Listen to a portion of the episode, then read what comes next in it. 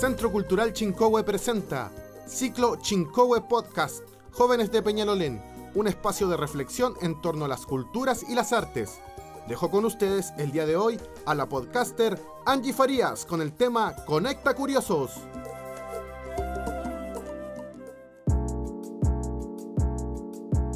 Comenzamos un nuevo podcast el día de hoy desde el Centro Cultural Chincohue, específicamente estamos en el auditorio. Y el tema que nos convoca son las emociones y cómo podemos canalizarlas por medio del baile.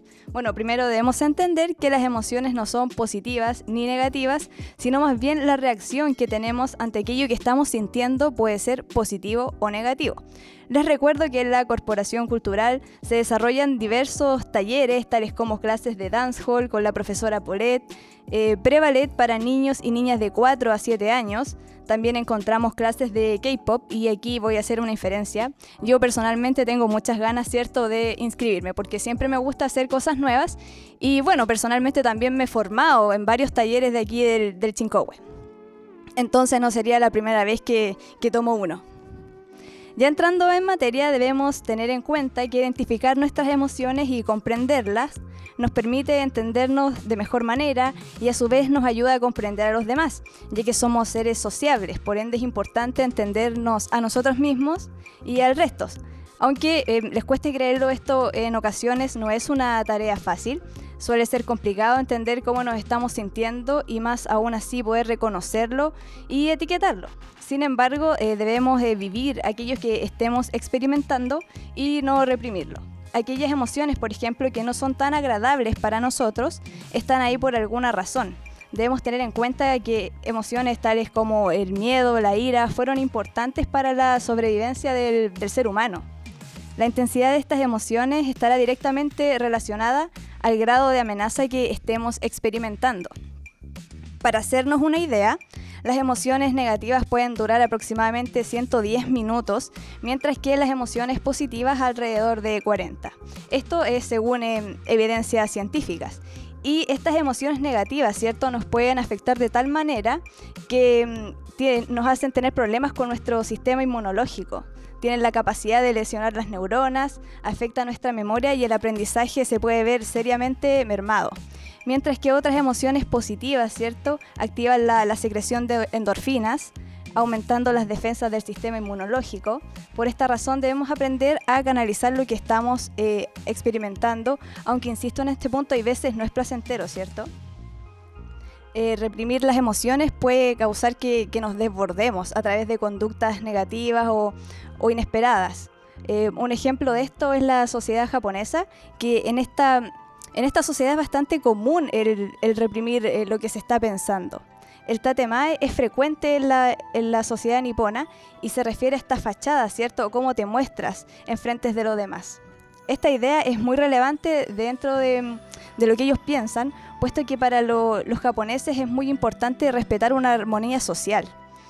Entonces, claro, hay veces no, no, son auténticos y no son honestos con ellos mismos por no caer en, en problemáticas sociales. Si lo empezamos a ver más desde un punto de vista físico, el ser humano está hecho para moverse. Y la sociedad que estamos viviendo hoy en día se ha vuelto bastante sedentaria y mm, bueno, esto ha hecho que la, obesidad aumente. De hecho, esto está muy, muy en auge y va en aumento a nivel mundial, no tan solo es un tema a nivel nacional.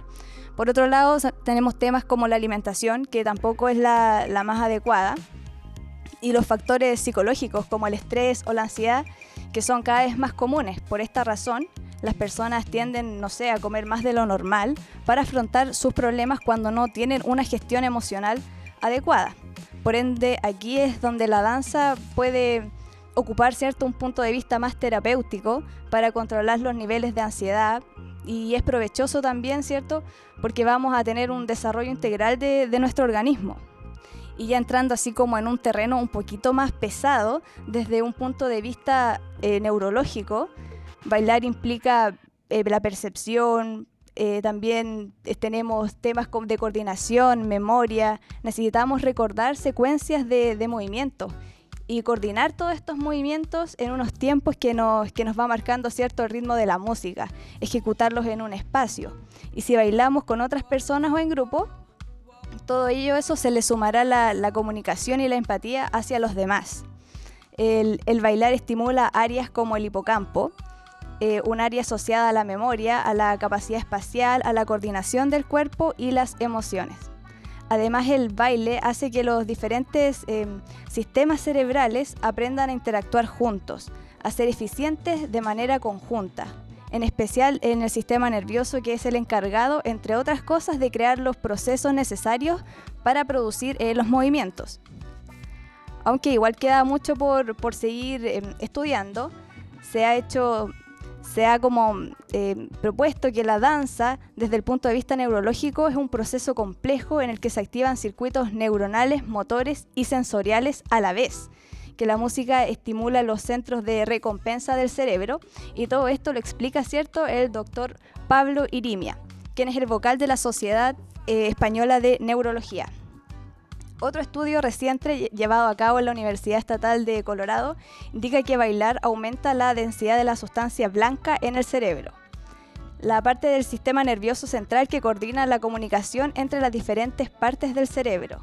La degeneración de esta sustancia es una de las causas del declive para percibir información, ya que ellas depende cierto la velocidad a la que nuestro cerebro transmite y procesa datos mediante estas señales electrónicas.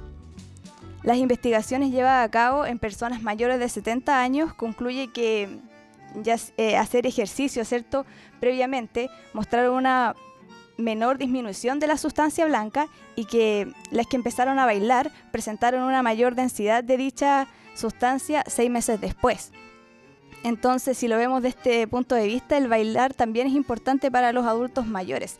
Si no me equivoco, aquí en la corporación también se hacen talleres de tango. De hecho, mi mamá participó en un, en un taller y, y baila re bien, así que a bailar.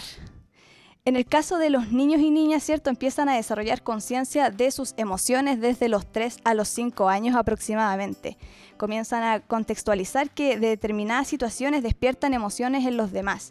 Por ende, igual es importante, ¿cierto?, que desde niños se les empiece a hacer em, una educación emocional para que aprendan a canalizar todo esto de manera sana. Aquí podemos, no sé, hacer que los niños realicen actividades como, como el ballet, o que empiecen a hacer música con su cuerpo, entre otras. De hecho, aquí también se imparte ballet para, para niños. Ahí se los dejo como, como dato. Además, el baile y la danza son las mejores opciones eh, porque otros deportes, por ejemplo, eh, generalmente solamente trabajan ciertas partes del cuerpo. En cambio, el baile trabaja todo nuestro, nuestro cuerpo, ¿cierto? Y nuestro, nuestro esquema corporal, la lateralidad, etc. Y también es un agente socializador. Y más todavía cuando los niños son pequeños y hay veces que son tímidos, pues entonces les cuesta poder relacionarse con otros. Entonces mediante el baile ellos igual pueden desarrollarse de manera más integral. De igual manera fortalece la autoestima crecer con una buena imagen igual es importante porque mientras pasan los años, ¿cierto? Eh, llegan, por ejemplo, el periodo de la adolescencia, donde empiezan a aparecer muchas, muchas cosas, ¿cierto? Muchas presiones sociales, estéticas. Entonces, cuando ellos empiezan a bailar y tienen una, aceptación de ellos mismos, es mucho más fácil enfrentar nuevos desafíos. Eh, bueno, el baile también desarrolla habilidades musicales como el oído, el ritmo, la coordinación y también la, creatividad. Entonces, por eso igual canalizar a aquellos que, sentimos es importante. Eh, con el baile también es posible gestionar emociones como la ira. Por ejemplo, las pandillas callejeras de, Nueva York que estaban introducidas en lo que es la, la violencia y la vida de los guetos empezaron a canalizar su rabia y su disconformidad mediante el rap y el breakdance. Y en la época de los 80, algunos países europeos, ¿cierto? Eh, también les le sirvió a aquellos jóvenes, porque cierto sector de, la juventud estaba con problemas de drogas. De hecho, hubo un tiempo que en Europa llegó el boom de la heroína. Entonces, bueno, a través del, del baile urbano en este caso, ellos pudieron canalizar todo esto para salir adelante. Este movimiento urbano hizo que bandas armadas llenas de ira, violencia y marginación eh, encontraron una forma de, expresarse a través del baile. Por este motivo, los jóvenes se tomaron seriamente esta disciplina y los diferentes grupos empezaron a, batallar entre ellos. Quien tenía el mejor estilo era el que ganaba y el juez era el público. Y si nos empezamos ya a enfocar acá en Chile, el hip hop llega en tiempos donde el país estaba totalmente polarizado y convulsionado. El rap se instala para revelar cosas importantes a nivel social por medio de las rimas y el baile propiamente tal, encauzando así los difíciles tiempos que se estaba viviendo en el país. Nace netamente como una crítica para expresarse por medio del arte. Entonces, bueno, ya como para concluir, dejar súper en claro, ¿cierto?, que, el baile nos, va a ayudar a, desarrollarnos en, diferentes facetas, es algo súper positivo a nivel físico, mental, y es una buena forma de empezar a canalizar las emociones. Porque yo siento que, por lo menos acá en Chile, no se enseña mucho de gestión emocional, entonces finalmente la gente, no sé, o termina tomando, o termina canalizando las cosas por medio de, la comida y cosas que, que no son muy sanas. Entonces, si desde pequeños, ¿cierto? A los niños les inculcamos cómo expresarse y cómo gestionar las emociones, podríamos empezar a crear una mejor sociedad. Así que muchas gracias por escucharme y, y eso pues, nos vemos en otro programa.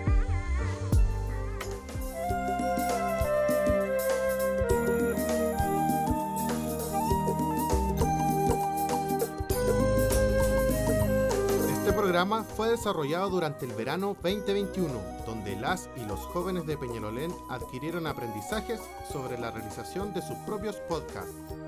El capítulo de hoy fue realizado por Angie Farías, con la guía del profesor Rodrigo Torres. Este proyecto fue ejecutado por el Centro Cultural Chincohue y fue financiado por Convocatoria Pública 2020 de Planes de Desarrollo de Públicos del Ministerio de las Culturas, las Artes y el Patrimonio.